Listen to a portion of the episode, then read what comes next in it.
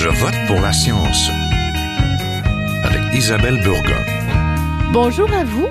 Chaque 8 mars, journée internationale des femmes, nous regrettons que leur place en sciences soit si légère dans la balance des carrières scientifiques, dans le nombre des publications de recherche ou l'octroi de subventions majeures. Les femmes restent bien discrètes en sciences, souvent à l'ombre des hommes avec qui elles travaillent, et si elles sont majoritaires dans les sciences de la santé, du moins à l'université, elles sont encore bien peu nombreuses à faire carrière ou à s'inscrire en génie, en physique ou même en informatique. Depuis 30 ans, les programmes de sensibilisation auprès des jeunes filles se multiplient. Pourtant, le pourcentage de participation des filles aux études en génie demeure faible. Environ une élève sur cinq est une fille. Un récent rapport de la chaire pour les femmes en sciences et en génie au Québec montre que, bonne nouvelle, cela progresse et même en sciences pures et appliquées où le nombre d'inscriptions au bac a augmenté entre 2007 et 2017 et cela même en génie, plus féminisé qu'avant avec près de 16% de la cohorte. La mauvaise nouvelle, c'est que la progression est si lente qu'il serait possible de se décourager, comme en physique où les femmes ne représentent que 20% des nouvelles inscriptions au baccalauréat, un pourcentage qui varie peu depuis 20 ans.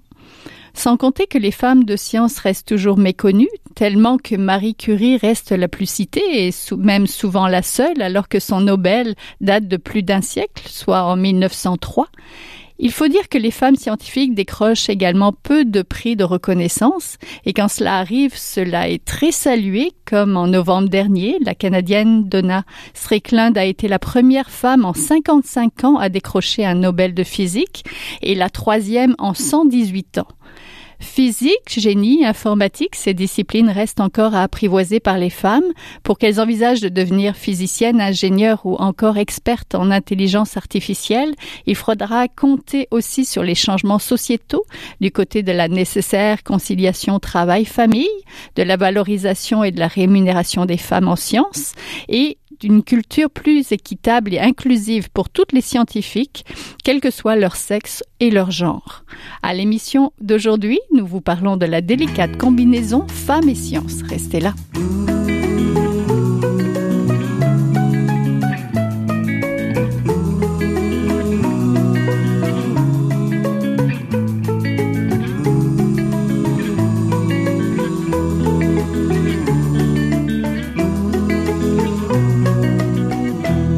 Parler avec nous de parité, de la place des femmes en sciences, je reçois ce matin Amira Boutouchan, cofondatrice et présidente directrice générale de Bridger. C'est une plateforme propulsée par l'intelligence artificielle qui aide les entreprises industrielles à réussir leur transformation numérique, si je ne me trompe pas. Exactement. Bonjour. Je suis en compagnie aussi de Myriam Finn Nutschild. Elle est doctorante à l'Université de Montréal en physique. Elle est aussi euh, membre du projet Parité physique. On va vous expliquer ce que c'est. Elle est aussi cofondatrice du comité Diversité physique qui vise à sensibiliser la population du département de physique de l'Université de Montréal aux enjeux de diversité. Ça fait beaucoup, hein? Oui, bonjour. bonjour.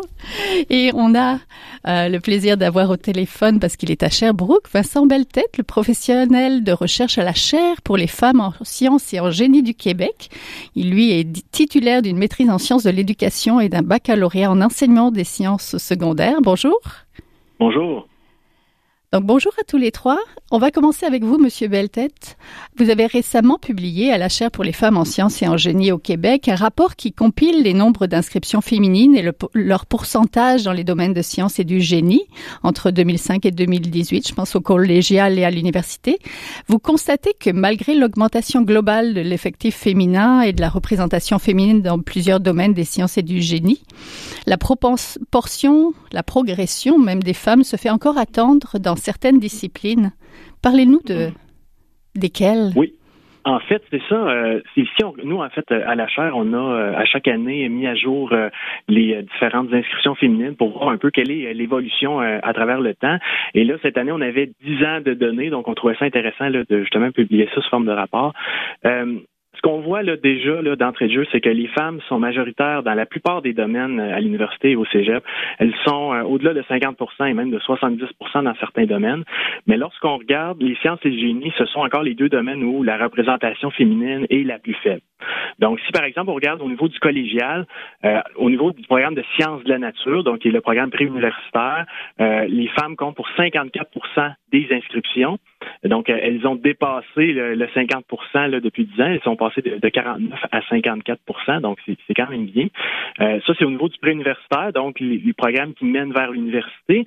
Mais au niveau des programmes techniques, donc des decks techniques, euh, les techniciennes, les technologues surtout, là, euh, au niveau des sciences et du génie, on remarque qu'elles sont seulement à 20% Donc, euh, c'est une proportion quand même beaucoup plus basse. On peut dire qu'elles sont sous-représentées au niveau des, des techniques encore. Et depuis 10 ans, cette situation-là a peu évolué. Là. On parle d'une augmentation de 17% à 20% depuis environ les 15 dernières années. Là. Donc, leur progression se fait encore attendre au niveau des, des techniques collégiales. Euh, si, je poursuis, on a aussi également analysé euh, euh, la place des, femmes dans les programmes universitaires en sciences pures et appliquées, d'une part, mais également en génie. donc, si on regarde, par exemple, au niveau des baccalauréats en, sciences pures et appliquées, si on regarde globalement, là, les femmes comptent pour 43% des inscriptions au, au baccalauréat. Et les femmes, on voit euh, déjà, on constate qu'elles investissent euh, beaucoup euh, les filières biologiques. Donc, on les retrouve beaucoup en biologie, donc 66% en agriculture, 69% On les voit en architecture aussi, 67% Et à l'autre bout du spectre, ben là, on voit qu'elles sont moins présentes en proportion dans les domaines comme l'informatique, 17% en physique, 23% et en mathématiques, 43 euh, on peut noter cependant que dans les dernières disciplines que j'ai mentionnées, euh, qu'il y a eu quand même une, bonne progression dans les dix dernières années. Là, dans certains domaines, il y a eu environ 10% d'augmentation.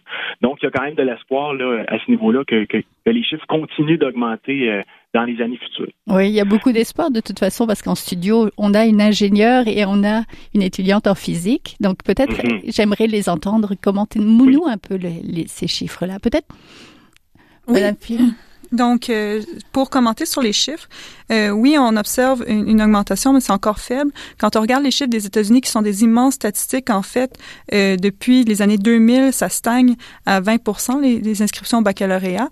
c'est ce qui a stimulé notre désir, mes collègues et moi, de partir un projet qui s'appelle parité physique pour justement faire le pont entre ces 54% de femmes qui sont au cégep et essayer de euh, les inviter à s'inscrire dans ces disciplines comme la physique euh, qui sont très fortement euh, masculines. Et donc, on parlera de mon projet tantôt, mais je suis très content que vous parliez de ces chiffres-là, puisque justement, nous, on essaye de faire le pont entre ces chiffres. Madame Boutouchon, est-ce que ça... Oui. Est-ce que vous êtes surprise? Est-ce que vous êtes... Est-ce que ça vous déprime ces chiffres-là ou? Bah, je, je viens de la filière où il y a le moins de personnes, c'est-à-dire en informatique, donc ça me surprend pas euh, euh, plus que ça vu que je l'ai vécu. Euh, mais je pense que oui, il faut le réaliser, il faut le voir pour pouvoir peut-être un peu redorer l'image de ces filières parce que euh, bah moi je suis là avec le, le, le programme des femmes en tech euh, de la chambre de commerce de Montréal métropolitaine et de Ubisoft.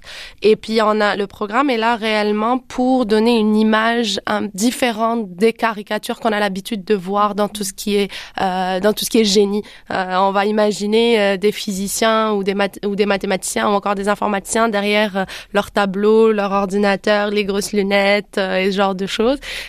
et puis on en rigole aujourd'hui, mais c'est encore l'image que beaucoup de personnes ont de ce métier. Donc on a besoin de plus de modèles, on a besoin de voir plus de mm-hmm. personnes, de femmes dans ces domaines et puis de voir qui sont complètement épanouies dans leur carrière. Euh, elles, mhm. elles, changent des choses et ont des impacts positifs sur beaucoup de choses. Euh, donc, je pense que les, pour revenir aux statistiques, c'est mhm. vraiment, euh, c'est, c'est très intéressant. Et puis, on sait encore qu'il y a un long chemin à faire. Monsieur Beltête, est-ce que c'est un manque d'engouement? Est-ce que c'est un manque de retention des jeunes filles qui s'inscrivent? Euh, bien, en fait, comme je vous dis, il y a des grandes différences d'une discipline à l'autre. Et euh, évidemment, là, on voit quand même certaines tendances se dessiner là, euh, très tôt dans, dans la scolarité. Là. Il y a des études menées au Québec qui montrent que euh, la préférence des filles pour la biologie, la dimension humaine, tout ce qui touche le vivant, remonte dès, dès, le primaire. Hein. Donc, c'est c'est pas étonnant de voir qu'à l'université, se retrouve davantage dans les domaines associés à la biologie, au génie biologique, au génie alimentaire, au génie biomédical par exemple.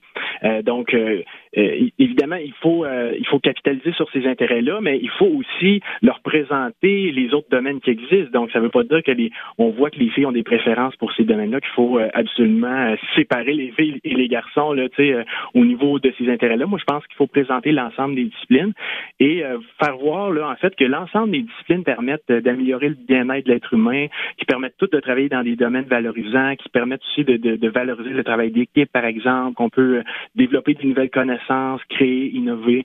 Donc vraiment de faire valoir euh, euh, les qualités de tous les domaines, en fait. Moi, je pense que ça, c'est très important pour, pour les jeunes filles et les jeunes garçons. Madame Boutouchon, est-ce que c'était un intérêt pour vous, le génie en informatique? Euh, bah, En fait, moi, j'ai eu la chance de grandir euh, avec un ordinateur très très tôt. Euh, mon père est, est, aussi informaticien, donc ça a aidé. Puis j'avais mhm. un ordinateur à la maison à l'âge de 4 ou 5 ans, je pense. Euh, donc j'ai toujours grandi avec à, à, à, la maison. Donc moi, c'est vrai que j'ai eu la chance de de pas trop y penser en fait. et, et, je pense que c'est parce qu'on m'a montré que cette voie était possible. Oui. C'est là où il y a du travail. C'était peut-être un peu plus facile. Madame Fisnechel, oui. est-ce que vous, c'était un intérêt, la physique et euh, la physique fondamentale avec la matière sombre? Je pense que c'était... Donc, euh, j'ai une anecdote à ce sujet-là. Au, secondaire, vraiment, on a un cours de physique en dernière année. Je performais, c'était incroyable. Sauf que mes collègues de classe me disaient, « Ah, oh, tu serais tellement une bonne enseignante. » Et après, quand j'ai décidé au cégep, bon, dans mon premier cours, j'avais une physicienne comme professeur. Je dis, ah, c'est ça que je veux faire. Je l'annonçais dans mon réseau autour de moi et les gens étaient surpris. Ah oui, tu veux aller en physique? Et j'ai pas compris au début pourquoi tout le monde était surpris. Je me suis rendue au baccalauréat, puis finalement, bon, je me suis rendu compte que dans la classe, oui, j'étais dans une minorité. On était six sur peut-être 40. Et euh, après ça, ben j'ai commencé à découvrir les différents types de physique. Et là, par curiosité, je me suis vraiment intéressée pour le fondamental, pour comprendre vraiment comment est constituée la matière. Ça me fascinait, et c'est pour ça qu'après, euh, j'ai décidé de poursuivre dans la recherche de matière sombre pour ma maîtrise. Donc c'était un intérêt euh, défendu, chèrement défendu même. Euh. Qui s'est construit au cours de mes études.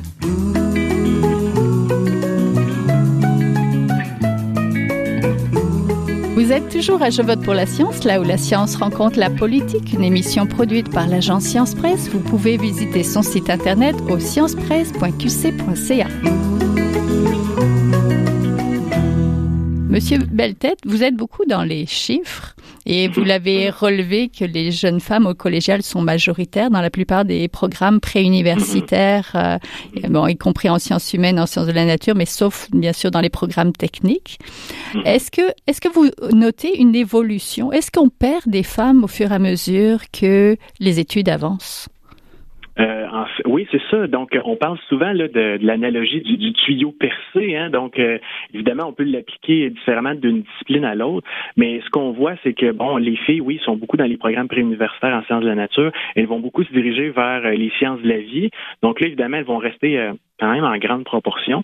Mais si on regarde après ça à la poursuite, après le baccalauréat, on voit que les proportions diminuent. Donc, par exemple, en sciences pures et appliquées, on passe de 43% au baccalauréat à 41% d'inscriptions féminines à la maîtrise et à 37% au doctorat. Et euh, je vais juste vous donner d'autres chiffres aussi là, pour continuer. Je vous donne par exemple euh, Ingénieur Canada compile euh, évidemment les, la place des, des, femmes en génie, y compris dans le corps professoral et dans l'ensemble du Canada.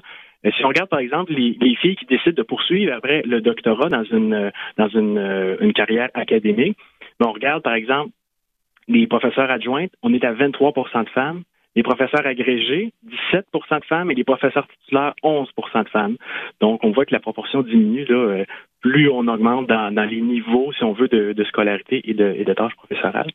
Par contre, c'est sûr que dans les niveaux plus élevés, si on regarde au niveau de l'âge ou de la génération, les femmes ont investi euh, le, génie peut-être plus récemment. Donc là, il faudrait regarder euh, ça va leur prendre du temps avant de se rendre jusque-là, mais avec les années. Mais euh, il faut il faut quand même poursuivre euh, le travail euh, de, de, promotion et, de montrer qu'il y a des modèles aussi. Donc, les filles, par exemple, qui sont en génie, voient peu de professeurs femmes en génie. Donc, c'est sûr que pour elles, d'envisager une carrière comme professeur, c'est peut-être un peu plus difficile. Oui, c'est ça. Trois membres du département de physique de l'Université de Montréal ont lancé donc en décembre dernier le projet Parité physique, dont trois membres dont vous là. Oui. Donc présentez-le nous ce projet-là. Donc, le projet Parité physique, l'objectif, c'est justement de sensibiliser euh, les professeurs de cégep à leur, euh, leur pouvoir en tant que professeurs qui peuvent réellement influencer des gens et des jeunes filles à choisir des carrières euh, scientifiques et surtout en physique. Donc, par exemple, le professeur est là durant la classe, durant une session, il peut faire une série de d'actions qui peuvent réellement, qui sont appuyées par la littérature en sciences de l'éducation. Nous, on comme quoi, comme action? Exactement. Donc, par exemple, le recrutement direct. Souvent, quand on on correspond pas au stéréotype, on se dit pas ah je pourrais être physicienne.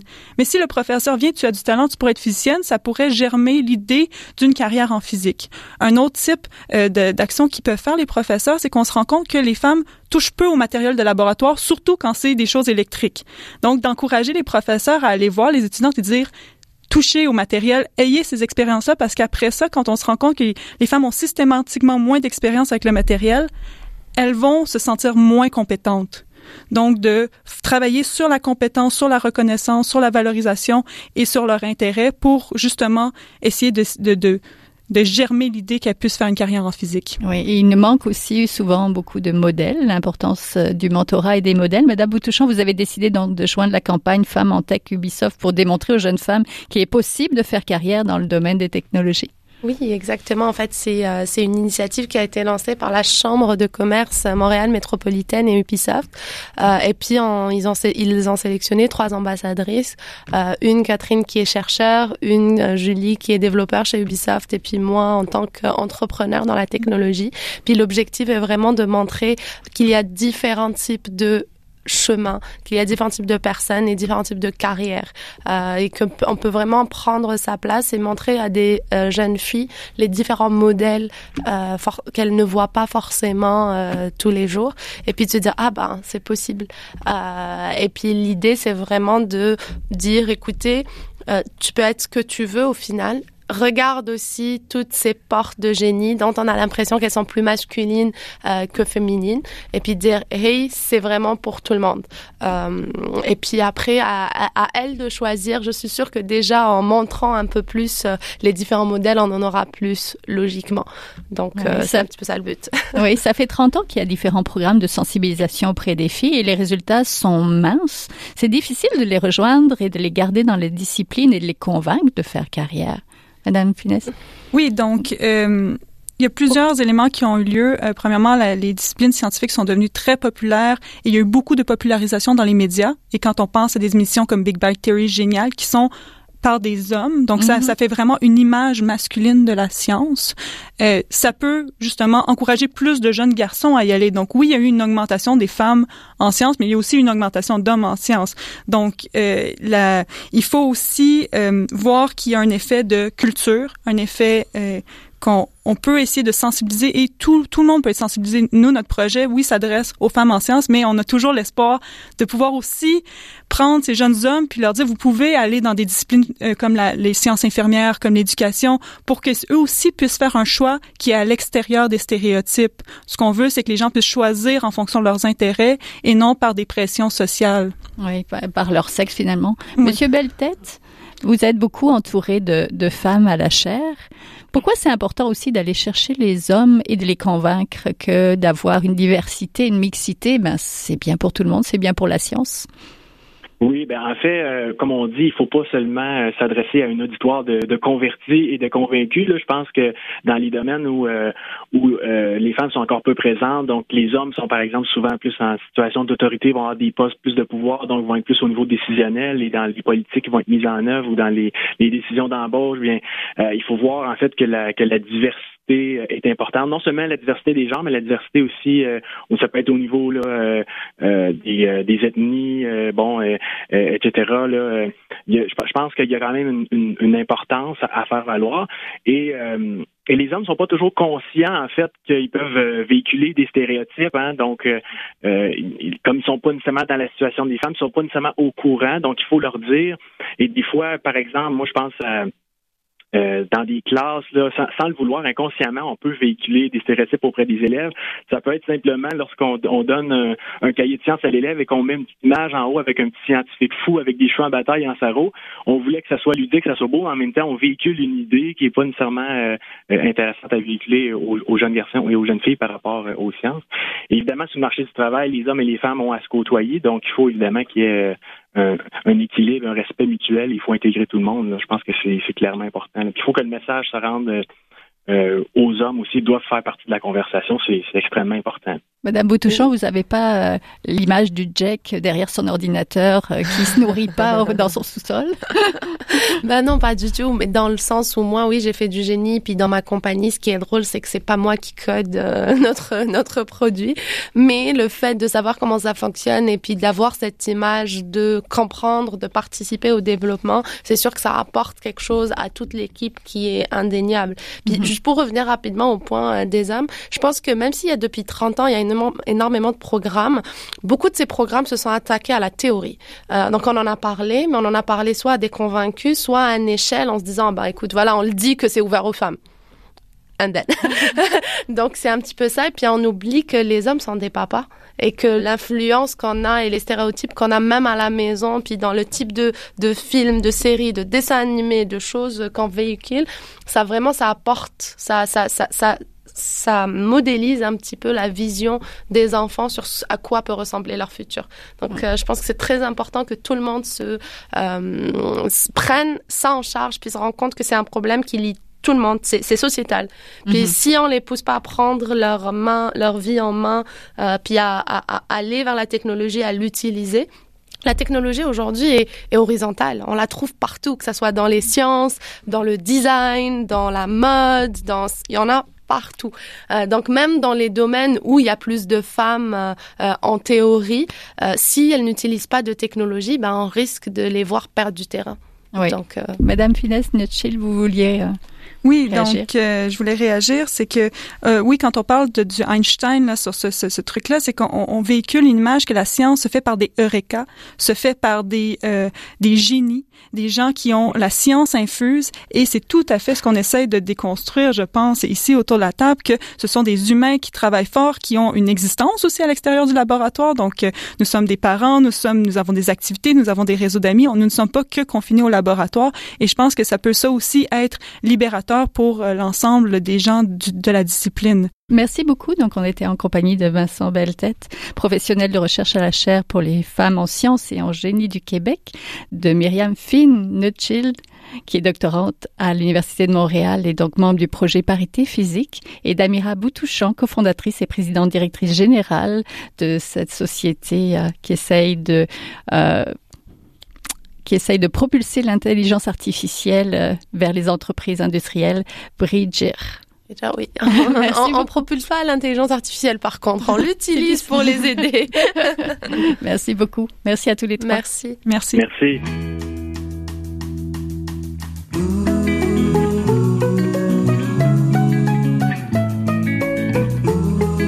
C'est maintenant le temps de passer le micro à notre scientifique éditorialiste, là où un chercheur réagit à un sujet d'actualité. Bonne écoute. Mon nom est Daniel Martineau. Euh, j'ai été professeur en pathologie vétérinaire à la faculté de médecine vétérinaire pendant 25 ans. Euh, j'ai travaillé sur euh, des belugas du Saint-Laurent. j'ai été frappé, peut-être comme vous tous, par l'histoire de Louis Robert, cet agronome qui travaille au MAPAC et qui a été congédié parce qu'il a dénoncé les conflits d'intérêts en sciences. L'organisme pour lequel il travaillait, un organisme gouvernemental, le Centre de recherche euh, sur les grains, était en fait dirigé par des gens de l'entreprise privée qui sont des producteurs de grains. Le représentant du MAPAC, le MAPAC finance 68% de ce centre de recherche-là, le représentant du MAPAC ne pouvait pas dire un, mot sur euh, le comité d'administration, il n'y avait pas de décision qui se prenait. Toutes euh, les recherches étaient euh, dictées par l'industrie et même interprétées par l'industrie qui était le porte-parole de l'organisme. Alors, euh, ce chercheur-là, cet agronome-là, Louis Robert, euh, est allé à Radio-Canada, puis il a expliqué aux journalistes euh, qu'il ne pouvait pas travailler dans ces conditions-là. On l'a congédié peu de temps après. Cet épisode-là, moi, me fait penser beaucoup à de la recherche qui se fait en environnement et qui est influencée énormément par l'industrie. J'ai travaillé sur les belugas du Saint-Laurent et pendant plus de 30 ans. Et euh, j'ai eu des collègues euh, qui euh, dont les recherches étaient subventionnées par des alumineries. Et ces recherches-là, évidemment, se trouvent à être influencées par l'argent, d'où de l'argent d'où provient le financement. Il faut savoir comment la recherche dans les universités fonctionne. On arrive dans une université comme chercheur, euh, il faut trouver de l'argent. Le gouvernement euh, en donne euh, très peu, à peine pour meubler le laboratoire, puis peut-être payer le salaire d'un étudiant. Sûrement pas d'un technicien parce que c'est beaucoup trop cher. Alors rapidement, le professeur, il faut qu'il trouve le financement auprès d'agences gouvernementales. Et là, on imagine que la recherche à ce moment-là est neutre. Pendant ma carrière, par contre, ce que j'ai vu, c'est que ces fonds-là ont fondu, ils ont diminué énormément. Puis le gouvernement, gouvernement Harper, gouvernement du Québec du temps, a forcé euh, les chercheurs à aller chercher de l'argent auprès de l'industrie, auprès du privé. Et ça, ça cause un problème.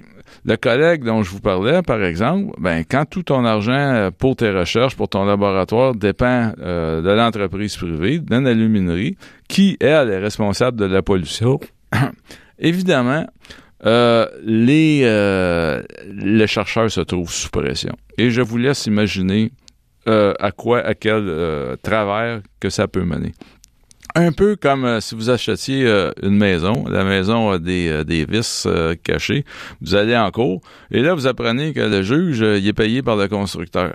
Ça, c'est un peu exagéré, mon exemple, mais ça vous donne une idée des pressions sous lesquelles se trouve le chercheur.